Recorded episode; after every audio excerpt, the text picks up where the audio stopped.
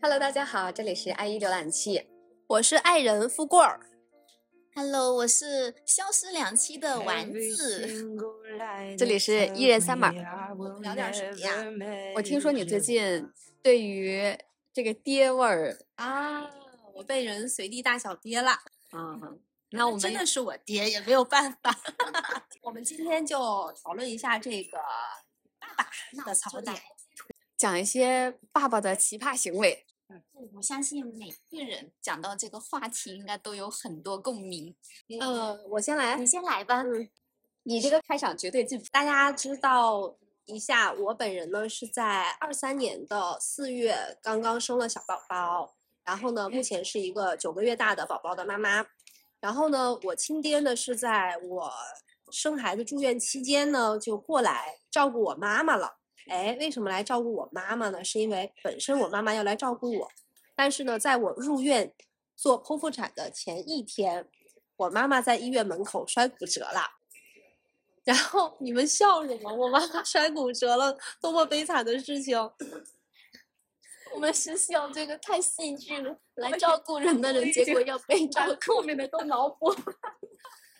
哇，真的，当时其实当时还好，丸子过来一直疏导我，就是听我吐槽我爹，应该听了一箩筐了。现在觉得很好笑，但是当时真的很崩溃。对，超级崩溃，因为我宝宝是剖腹产择时的嘛，然后我老公跟医院呢就进行了一番 battle，我们才抢到了这个时辰。此处呃引入了风水啊。然后我妈妈摔骨折了之后呢，就连夜给我爸爸买了呃那个高铁动车的票，让他从呃我们老家就赶过来了珠海。在第二天我要做手术的八点钟，他到达了医院，开始照顾我的妈妈。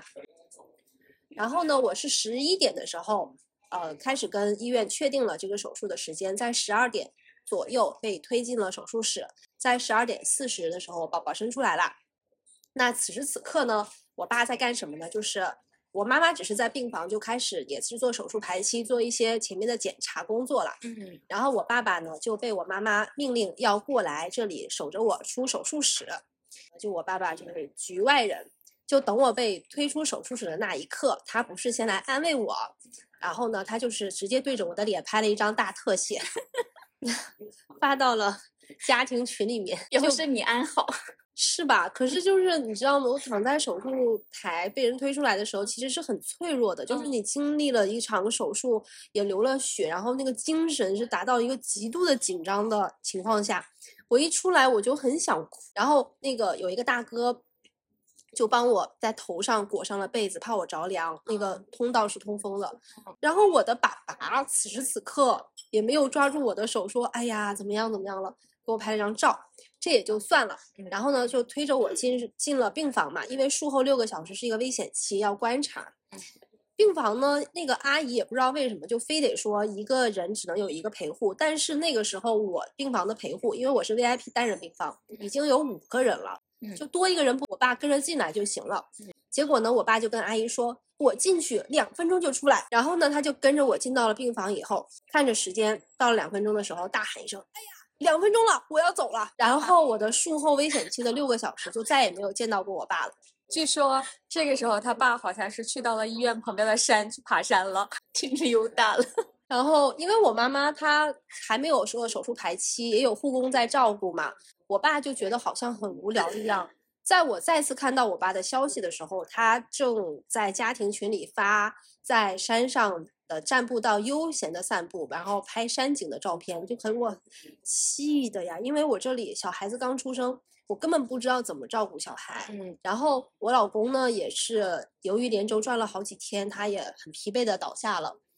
我又忍着手术的伤口的疼痛，连从小宝宝的那个床上把他抱过来喂奶这个动作，我都是没有办法独立完成的。就我爸爸去爬山了，就是其实当时我想的一个不是心寒，你知道吗？是滑稽，就是就是，没有任何不好的情感。不是这个家庭亲情冷漠我，甚至觉得我爸得了阿尔茨海默症。真的不是因为亲情冷漠，真的是因为行为古怪。我跟我爸说：“爸爸，你在山上再滑一跤，你再骨折了，我还活不活了？” 我真的是这种想法，你不要再给我添乱了。我此时此刻我的生活那个弦已经紧绷到不能再有一点点意外去波弹它，一一点都不行。然后我爸爸去爬山了，后来我就是跟他教教育教育了以后呢，他很快就回来了。回来以后呢，就进到病病房里面嘛，然后就照顾我呀，就是属于那种你知道吧，就是你干点啥，他在哎接一下，你干啥在那接一下，就他不知道该干什么，也就是也干的不是点子，就是因为我要是一直说爸爸你给我这，你给我那，你给我，我也觉得我一直在指使他，我也不好意思，或者是心里头觉得很烦，我要管理你好麻烦呀。但是呢，他又一直在那儿，就算是陪着我，对吧？然后他就翘起了二郎腿，开始玩手机。说一点也很搞笑，就那个时候呢，其实应该是还没有放开吧，疫情，就是去探视也是有规定的，就是不能超过多少个人。所以我要去探视你的话呢，你你房间里得有一个人出来。我进去之前呢，我是看到了你爸爸的背影的，他也还没进去。然后呢，他回头也看到了我，然后他就先进去了，看嗯你了。嗯，然后呢，过了一会儿，他马上就出来了，就替换我，我打声招呼，然后他就不见了，然后我就进去到了你的毡对房。。但是实际上有一些规则是可以被打破的，就是那个护士也没有说他必须要走啊，或者怎么样，没有。他立马果断抽身就走了，就可能这是我就理解，就是嗯说我爸非常的守规矩。公务员，嗯公务员嘛，就是嗯就是很守制度。在这个场合中，那我个人觉得还是我跟小孩比较重要吧。我发现他要走，毫不犹豫抽身转身就走，一会儿就不见了。你们这第一个事儿就已经让我这个皱纹都要笑出来。对，这只是他以前讲过的一个其中一个很小的片段。小片段，嗯对。嗯，这是他亲爹的一个槽哎点。然后我爸爸嘞，就在这个过程中，其实他也承担了很多，因为他要照顾我妈妈的手术嘛。嗯。这后来嘞，我出了月子，呃，为了让我妈妈，因为我妈妈她呃做完手术之后是先回到了我家，嗯，就等待我们。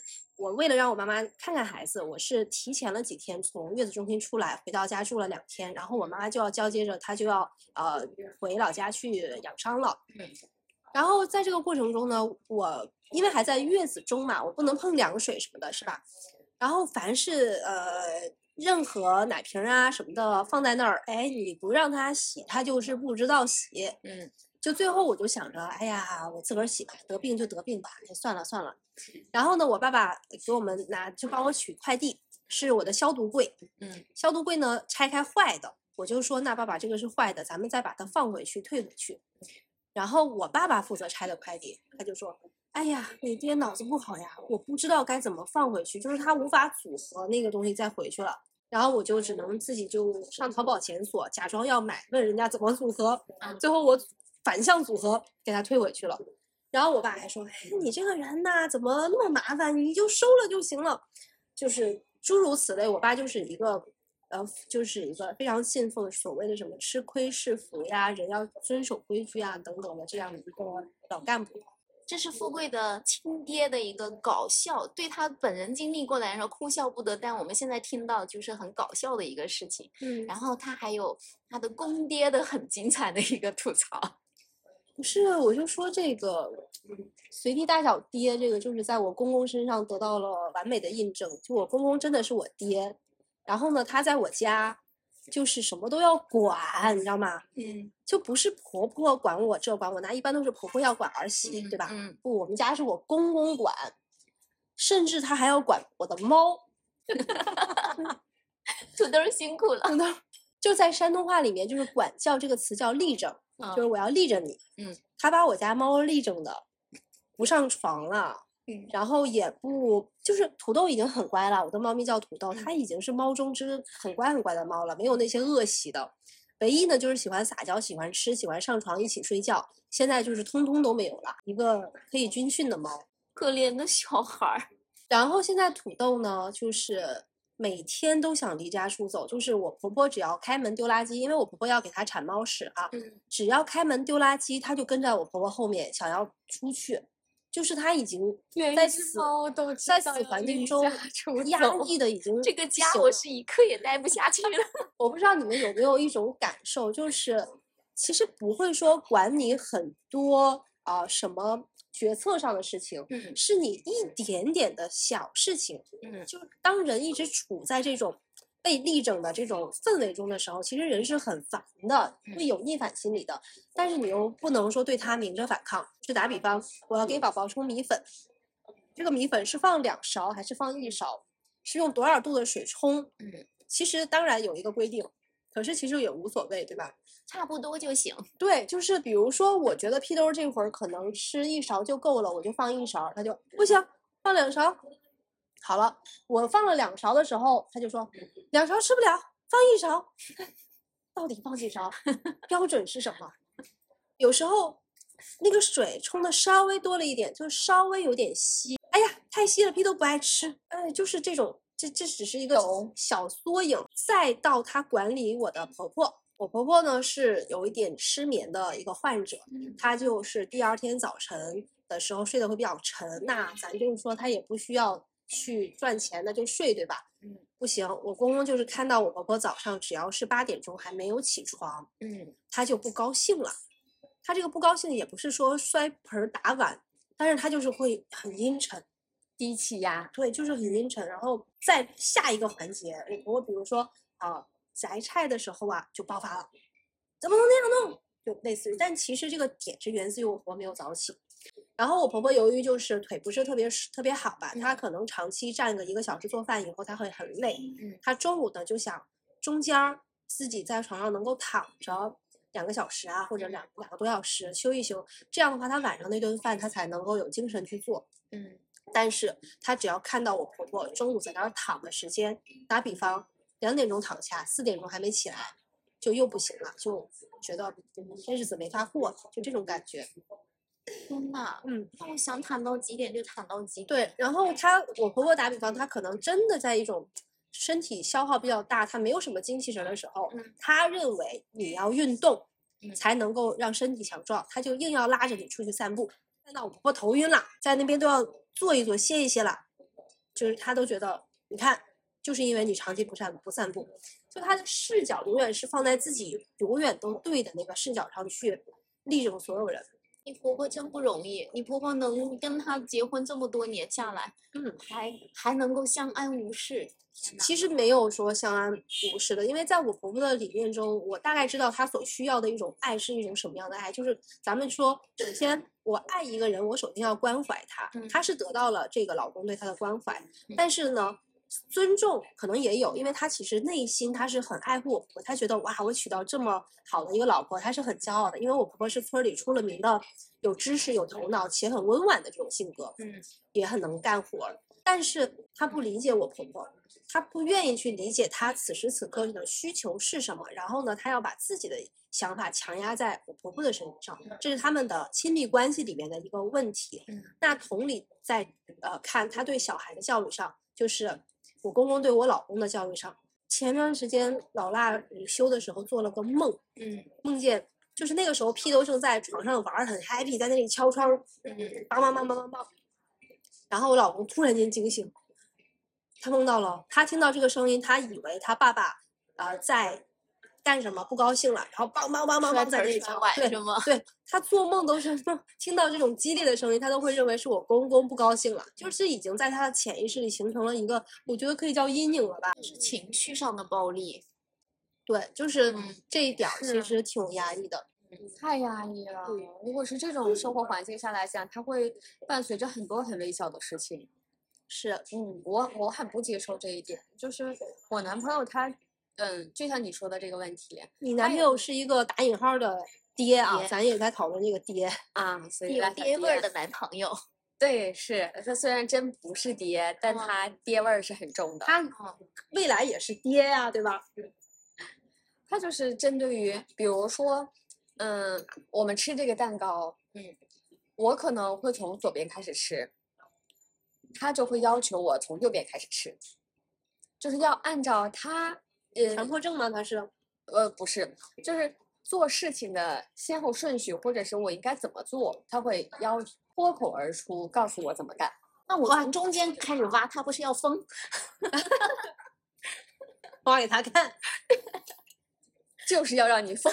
下次我们如果有机会见到这个爹姐夫的话，我们就吃蛋糕，我一定不从左到右，我一定是乱挖。他这个爹味儿有点重。我们之间沟通的分歧在于，他可以直接告诉我说，他现在想做什么事情，你希望达到的结果是怎样的，或者你目的是怎样的。可是他跟我的说法就是要你先干第一步，再干第二步，再干第三步，以至于我其实是没有自己的自主思考意识的，我也完全不知道他最后想要达到的效果是怎样。可是你是水瓶座的哎，所以只要他一开口要求我第一步，我就开始反抗。就是我知道这样干是好的，但是你不能命令我这样干。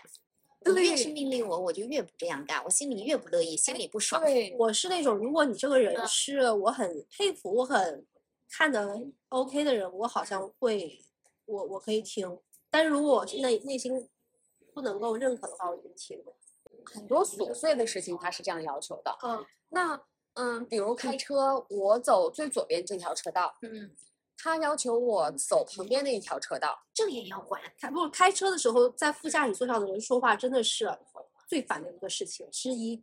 同样都能达到目的地，嗯对吧？嗯那他要就会开车的路上，他就会说：“哎，走这条道，哎，你超过他，不是你这个时候为什么踩刹车啊？好烦啊！听了我东东真的要犯了。闭嘴。他应该是个 E 人，但他应该是个 J 人，我觉得是沟通问题，和他自己想法或做法不相符的时候，他就会脱口而出。他跟我公公好像。比如说我婆婆哪一天，她出去办了一点自己跟小闺蜜的事情，然后回来晚一点点，做饭晚一点点了。我公公呢，呃，做完他的工作回到家，看到我婆婆没有在家做饭，他就生气了。然后呢，我就跟我婆婆说：“我说妈妈，那你下一次出去前，你先跟他沟通呀，你们俩沟通呀，你就告诉他说，哎，我今天有可能会晚点回。”他会他他还会生气吗？然后呢，我婆婆就说：“我不，我为什么要事无巨细的跟他报备？他我为什么没有自由？我可以有自己的自由。我知道，当然我跟他提前沟通了，可能会让这个事情的结果会稍微的顺一点，但是我不要，对吧？就是这种长期高压下的反抗。我为什么会说你公公会生气？这个是因为我觉得他不是在于不沟通，而是在于回来晚了。就就回来晚这件事情不是他的逻辑里认为对的事情，他就嗯不行。而且哪怕你婆婆先跟他沟通过了，只要回来晚了，他依然会生气。可能其实会小一点。其实这就是大男子主义，按照让别人按照他自己的一个规则，在他自己设定的规则范围内行事。这个我觉得就是在这个规则范围内，他就生气。但是你知道，如果是我的话，我跟我公公的相处啊，打比嗯方，我跟这样的人相处，我就是很想提前跟他讲，比如说我要回来晚，我就一定会讲，哎，我现在时间赶不到那个点回来了，我会回来晚，我一定要提前沟通。但不是源自于我想沟通啊，就是源自于这个这个事情它不在我的预测范围内，要出现一些突发情况了，我要把这个事情提前告诉。然后，然后好了，我婆婆还有个说法是这样的，她说这个男的是不是太没有本事了？是不是他在，呃，就是做大事的人眼睛怎么会只盯着这些鸡毛蒜皮的事儿？你婆婆这个角度嘛，也是啊没毛病。可是我爹姐夫，爹姐夫是做大事的，爹姐夫是企业家，但爹姐夫的眼睛也盯着这些鸡毛蒜皮的事儿。他管人管惯了，他得让人都听他的。所以这个可能不是说一个人很呃事业做得有多大就能够在此事上完全没有的毛病，他好像就是一种个人性格。嗯，是我是觉得我男朋友他，他算是一个挺能担当的人，很能担当，我嗯看了，能力也是引入八字儿，七杀很重，能担当。这能播吗？然后能力呢也算是比较强的，嗯。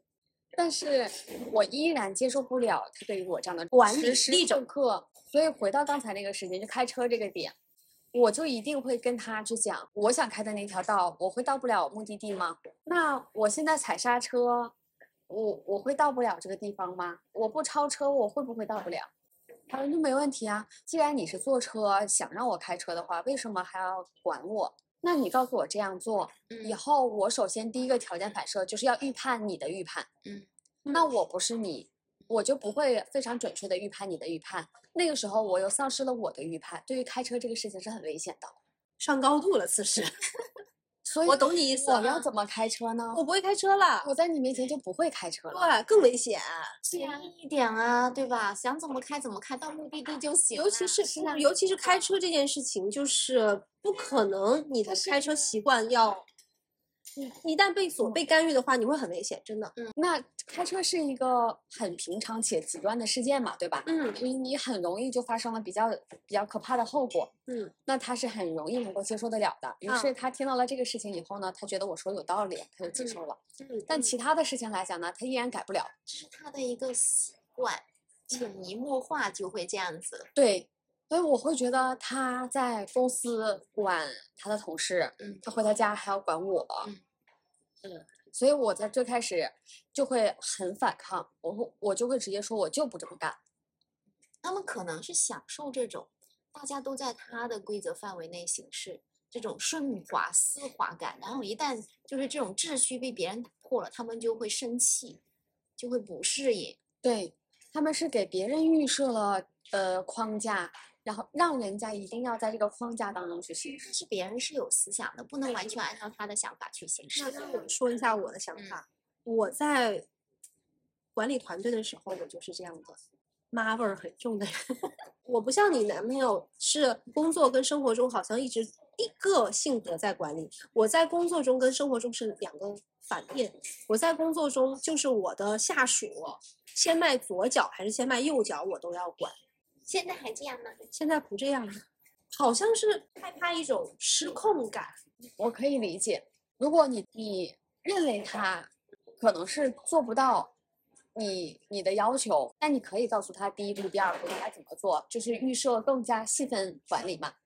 但如果你认为这个人他是可以做到的，那我觉得沟通这个事情就应该是我以目标为导向，我现在想要达到这个目标，然后你帮我做这个事情。那可能在这样的人，类似于我在工作上的状态，我认为对方一定达不到我的要求。我信任他，在某些方面信任，但是大部分情况下，我对任何人都是保持一种好像你不能达到我的要求的一种状态，所以可能就会有这种憋味很重的样子。如果说亲密关系里边儿啊，如果愿意去沟通的话，他至少是一个安全型的人格，他不是一个所谓的逃避型人格。逃避型的人格是不沟通的，那种就很烦很烦。嗯，男朋友是可以沟通的吗？他是可以沟通，强势沟通，这是此处 summer 的 summer 的在憋的吐槽。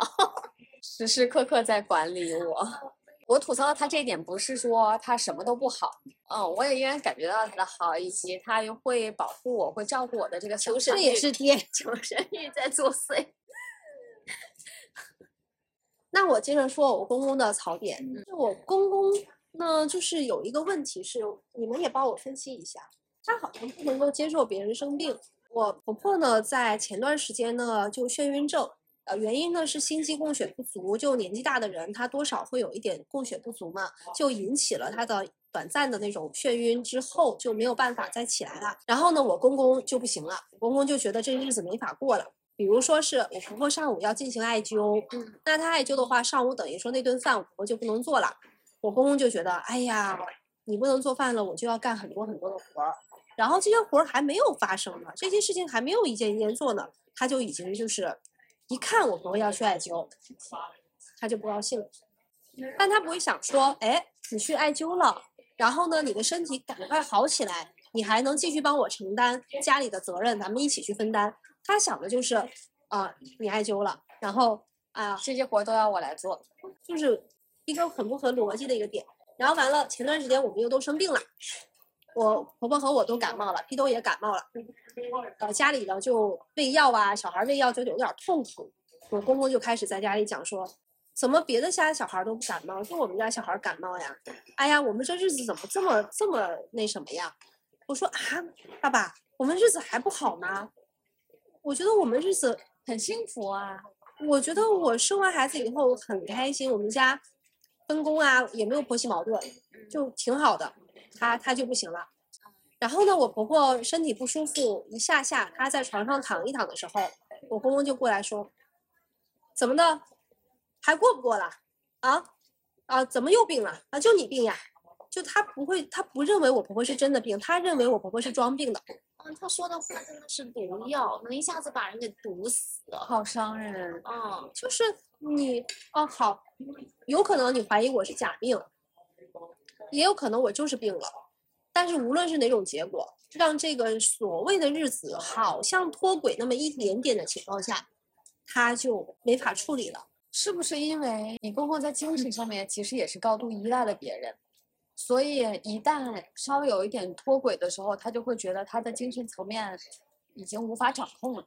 他公公是大男子主义，是中国传统的一个糟粕，而且是极度的大男子主义，还有那种掌控权的，一家之主必须得听我的。但是他感觉到，如果你婆婆生病了躺在床上，他家庭运作就失去了，他控制不了了，所以他会抓狂，他忍受不了。我婆婆跟她呃，第一个小孩是我老公的姐姐，她当时生的时候还是顺产，是那种在自己家炕上有有那种稳婆接生的，就还不是去医院的。生孩子这个事情，我还是觉得挺挺重要的。我婆婆当时是怎么的？生这个孩子的过程中，我公公走了，就家里呢就只有那个接生婆，还有一些女性的亲戚哈。你说你作为老公，哎，你的头胎要生，你不需要在里面照顾，但你肯定是要在外面主持大局的，或者你要在院子里面，万一这个大出血，万一怎么的，一尸两命啊，说不好听的。然后我公公呃本身他有工作，他是一个当时渔业队的一个一个船长，他要去做事儿。可是那天刮大风，他们是所有的渔船都不下海的，他去打扑克了。然后我婆婆当时生到中午，一出来是个女孩儿。其实说不重男轻女吧，整个他们家的那个她的婆婆就是我的奶，我我老公的奶奶，一看是个女孩儿，走了。婆婆没有办法下床，没有办法吃饭，没有人给她做饭，一口吃的都没有人给她照顾，她还要自己照顾这个孩子，她也是头胎呀、她很无助的。我公公到傍晚大概六点多吃饭才回家。我问我公公，我说公，我说爸爸，为什么我妈妈生蓉蓉姐的时候你出去啦？我说你是不好意思？他说，嗯，他其实是有点就是不知道应该怎么处理。对他不知道该怎么处理，他在那个环境中，可能别人都会问到他，他有点儿慌，再加上是他自己的老婆生孩子，他有点儿不好意思，有点儿害羞。有可能是他们那个年代当中比较腼腆内敛的北方大男子主义的男人。变是那个年代的人，尤其是男性，普遍都不会做情感的表达，也羞于做情感的表达，也认为做情感表达这件事情是羞于启齿，呃，不能示人的，所以他们不会做这种那行事，情。那也没有关系呀，你要陪伴啊。所以他们不会去做这些事情，他们觉得做这些事情被别人看见，会被别人说。哦，对于他不知道怎么干的时候，他也不好意思去问别人怎么干，哦所以就选择逃避。他不问，我公公是那种就是很要面子吧。我婆婆比如说她来到家之后，呃，那些电器怎么用，她是会主动问我，我要教她，甚至我会说爸妈妈，你想不想知道这个怎么按？然后你就自己按，我都会教她。但我公公就是，或者你出来把热水器打开，你出来把电饭煲打开，好，你去弄你他他他怕自己好像是在实操的时候不会，人家会笑话他笨。就会破坏他在别人心中的形象。因为我们都是吐槽爹的，所以我们是在外面录音的，避免被那些爹们听到。那可能外部的环境会有一些嘈杂。我公公呢，就是他是做过心脏的一个支架的手术啊、当时呢，他是在前一天不舒服了，我妈妈就呃当天晚上说要带他去医院，他不去。第二天上午，妈妈带他去医院了，做了心电图，那个心电图已经不是正常的心电图了。然后我公公就说：“嗯，没事儿，走吧。”我妈妈就拿着这个心电图拍到那个医生面前，医生说赶紧住院要手术，因为不正常了。然后在我公公的理念里，可能做手术要花钱还是怎么的，就要走。我妈妈说不行，你要看这个手术单子，医生给他开了单子就要他住院。然后我老公就飞回去去照顾他爸爸手术了。婆婆事后她就很后怕，她说如果我跟他掉个个儿，首先没有人会帮我去拿这个单子给医生看，就是给医生看了，可能我老公会把我拉回家，不让我住院。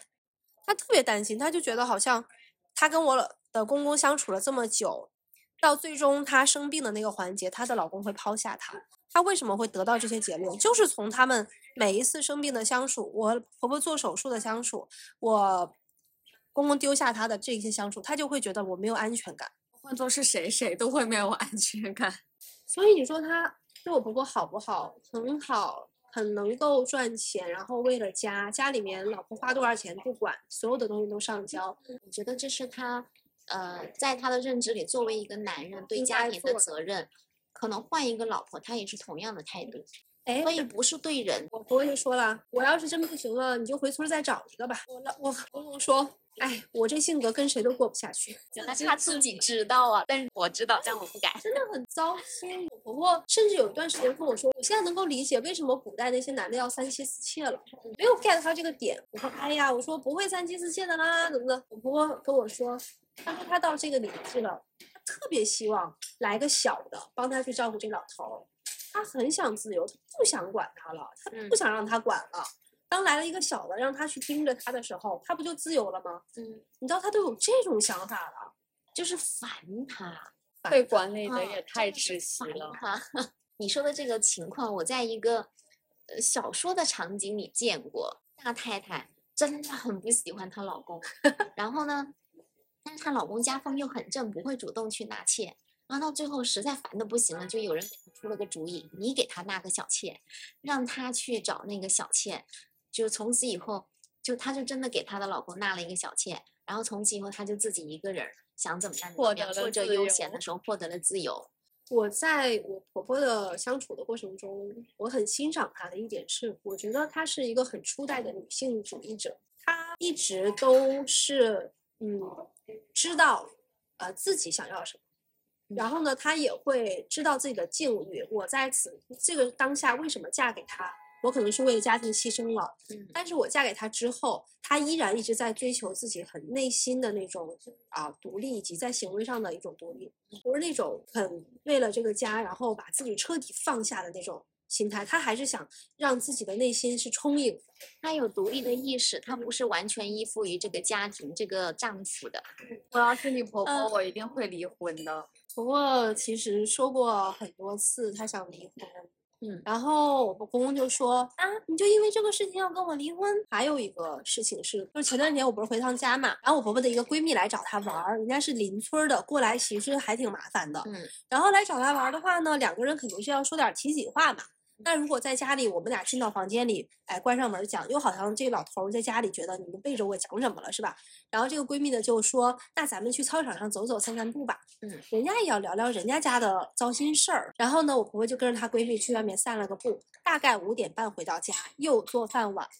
我公公就又生气了。最终这个事情闹到什么地步？她说：“你把他删掉，我不允许你再跟他来往。”我婆婆就让说：“我这件事情上他没有做错，嗯，我也没有做错。如果你接受不了，那咱俩离婚吧。这个事情错的在你啊、你接受不了是你的问题，我不能因为你你的错把责任放到别人身上。”你的错为什么要由我承担呢？我公公的点就是，哦，你为了一个外人，你要跟我离婚，咱俩天天朝夕相处，有多深厚的感情，你因为一个外人，一个闺蜜，你跟我离婚，离了大谱。我觉得这个情感关系真的还挺让人窒息的。所以说这个亲密关系不，管是怎么样，和闺蜜的情感，或者说和家人的这种情感来讲，其实都是一个相互需求。闺蜜之间的话，那肯定就是，嗯、有输出，然后有有有收获，所以才会长久。亲密关系是同样的呀，每一天在任何琐碎的事事件上面都这么高压的话，那怎么怎么生活下去呢？我婆婆的做法就是不搭理他，生他的气，他说他的我不听，但是积累到一个程度之后，我就跟你爆发一次，让你老实老实。我婆婆跟他生气以后哈、我公公反而他心里舒坦一点，他就知道哦，我那个呃过了过了，对我这事儿，这脾气好像发出去了。但是，然后有一次，我去我去劝他俩，我公公说：“哎呀，这事儿就这么过吧，哎，日子就这么弄着过吧。”我心里想，爸爸呀，人家还不想弄着给你过呢，人家日子为什么要这样弄着往前过呀？是不是？然后他就跟我他就跟我说：“啊，你妈妈是一个很自私的人。”然后我打一耙。我内心说，我知道他所理解的自私是什么，是在每一个环节中，比如说我妈妈这个时候很不舒服的时候，她会选择自己先躺着休息一会儿，而不会去选择给儿子做顿饭，因为她这个时候休息是底线呢、你就就连站着都上不了了，怎么还能去做饭呢她？其实强忍一忍，在我公公看来是可以的，但是我妈妈就是此时此刻，她先去尊重自己内心的感受了。先成为了自己，才能帮助别人啊。哎，这就是我们的想法。所以我就跟她跟我妈妈讲，我说我觉得你是一个很很很早期的一个女性主义的觉醒者。我很认可你在任何时候先选择自己，因为我跟这一点，我跟我老公想法是一致的。我们认为，在一个家庭的团队中，大家都是先做自己，才能够合作好。为什么呢？团队的力量一定是我的力量达到最大的时候，我才能够这个团队的整体力量才能达到最大，而不是我为了你，我卸一部分你的力，你为了我，你卸一部分我的力。看似我好像帮了你，但实际上这个团队的力量最后综合为零了。所以我很，我就跟我爸爸说，跟我公公说，我说。嗯，如果觉得这个是自私的话，那你就让他自私，他就想自私，怎么了嘛？就怎么了嘛？反正我跟你讲，爸爸，我跟我老公出现生活上的一些矛盾的时候，我也是先顾自己，我肯定不会先顾他。嗯，我说这个没什么问题，你还是爸爸，我劝你，你遇到事情你也先顾你自己，因为你的身体的条件是最差的。然后我就跟我老公分享这个事情，我老公说。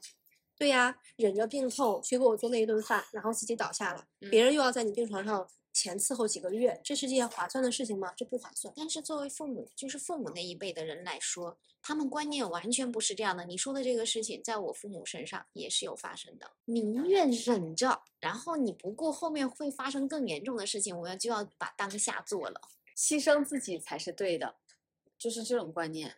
因为我现在有个小孩啊，现在还不能吐槽这一点。但是现在的屁都在我面前的时候，我好像也是会不自觉的先先去顾他，因为他还是个宝宝。这可能不当父母确实没有大这个发言权，而且尤其是你当了那么多年的父母，别说我们嘴巴上说两句，我们认为应该这样，他就能够解决的。可能你当了别人几十年的父母，你也会有这样的想法。所以我不敢说这个是是对还是不对，只是说我们现在不接受。然后我就问我老公，我说极限二选一。啊，我我我爸爸，跟我公公这样的爸爸，你要选好难的题目，一个是啥都不管，一个是啥都要管，你觉得哪个好？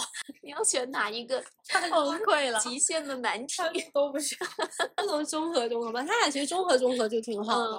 今天就吐槽到这里吧。好吧，那我们今天对于随爹的爹和爹味儿这个事情就先吐槽到这里，并不是说谁做的事情非常的不好，或者说要指责谁，只是希望大家能够在这个阶段当中释放了自己的一些情绪。那我们本期的话题就到这里啦，也欢迎大家在评论区给我们留言，感谢大家能够订阅关注我们的呃播客，给我们更多的支持，谢谢大家，这里是，大家拜拜，下期见。拜拜。Let's go.